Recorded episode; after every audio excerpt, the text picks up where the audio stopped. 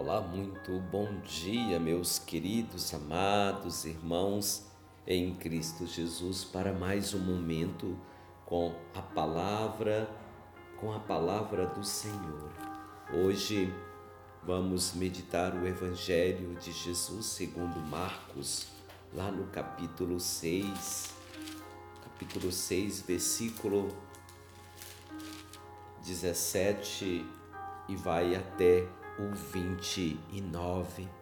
Então, já pedindo que o Espírito Santo de Deus já vá nos iluminando, já vai nos orientando, já vá abrindo o nosso coração, todos os nossos sentidos, para que nós possamos compreender e entender e colocar em prática esse ensinamento que hoje o Evangelho vai nos trazer.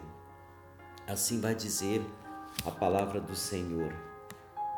Herodes, com efeito, mandara prender João e acorrentá-lo no cárcere por causa de Herodíades, a mulher de seu irmão Filipe, pois ele a desposara e na ocasião João dissera a Herodes: não te é lícito possuir a mulher de teu irmão. Herodíades então se voltou contra ele e queria matá-lo, mas não podia, pois Herodes tinha medo de João e, sabendo que era homem justo e santo, o protegia. E quando o ouvia, ficava muito confuso e o escutava com prazer.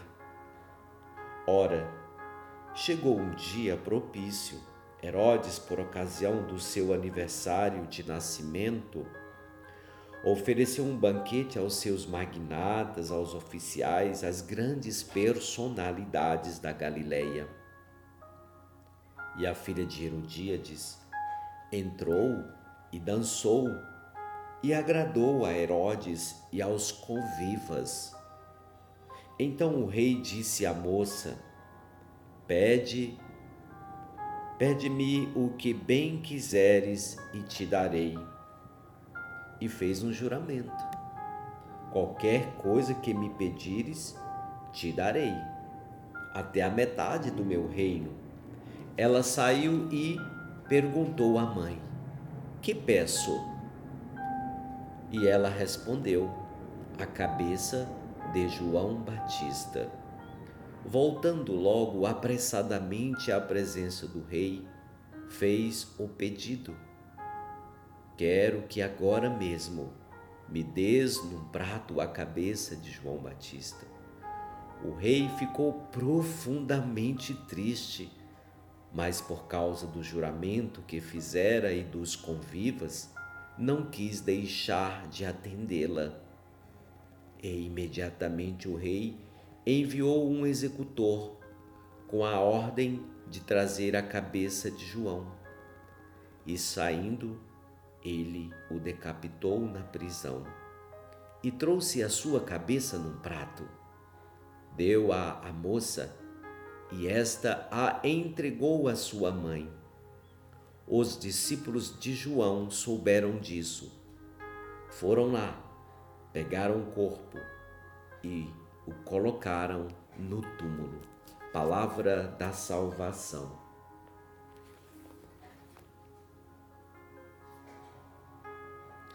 Queridos e amados, neste dia a igreja celebra o martírio de São João Batista, filho de Zacarias e Isabel e também primo de Jesus, a quem precedeu ah, preparando-lhe o caminho. Amados, nós estamos diante é, de um dos fatos mais dramáticos, duros e cruéis do relato evangélico, o martírio de João Batista. Mas algo interessante para nós refletirmos: João Batista, ele morreu por aquilo que ele viveu, pelo seu testemunho, pelo aquilo que ele acreditava. Ele acreditava em Deus, na palavra de Deus, por aquilo que ele vivia, pela justiça que ele vivia. Era um homem todo de Deus. E João Batista, ele viveu isso de uma maneira muito coerente e sem pecar a fé que ele acreditou. Nesses últimos dias nós vamos ver Jesus falando para nós sobre a hipocrisia.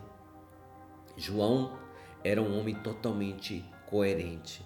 Testemunhou, profetizou e morreu por causa da sua profecia. Então, para nós, o profeta é aquele, e muitas pessoas até confundem, né? Profeta é aquele que desaparece para que o próprio Senhor apareça, para que Jesus apareça. É aquele que anuncia Jesus como o único que pode nos salvar. O profeta é aquele que também denuncia tudo aquilo que contradiz o reino dos céus. E foi por isso que João Batista foi decapitado, porque ele profetizou, ele denunciou algo de errado. Então, tudo aquilo que não representa a verdade. E ali estava toda a incoerência da vida de Herodes. Herodes vivendo uma vida onde ele, de certo modo, roubou a mulher do seu irmão. Não era só um adultério, era também uma injustiça, uma maldade, um crime que Herodes fez. Então, é este modo de vida de João Batista que nos impacta nesse dia de hoje, para sabermos que o Senhor age em nós por meio da Sua palavra, é a Sua palavra que vai nos impulsionar para viver uma vida coerente, assim como João Batista viveu, testemunhando e deixando que o próprio Senhor Jesus apareça e que ele diminua. Sejamos assim, profetas do Altíssimo.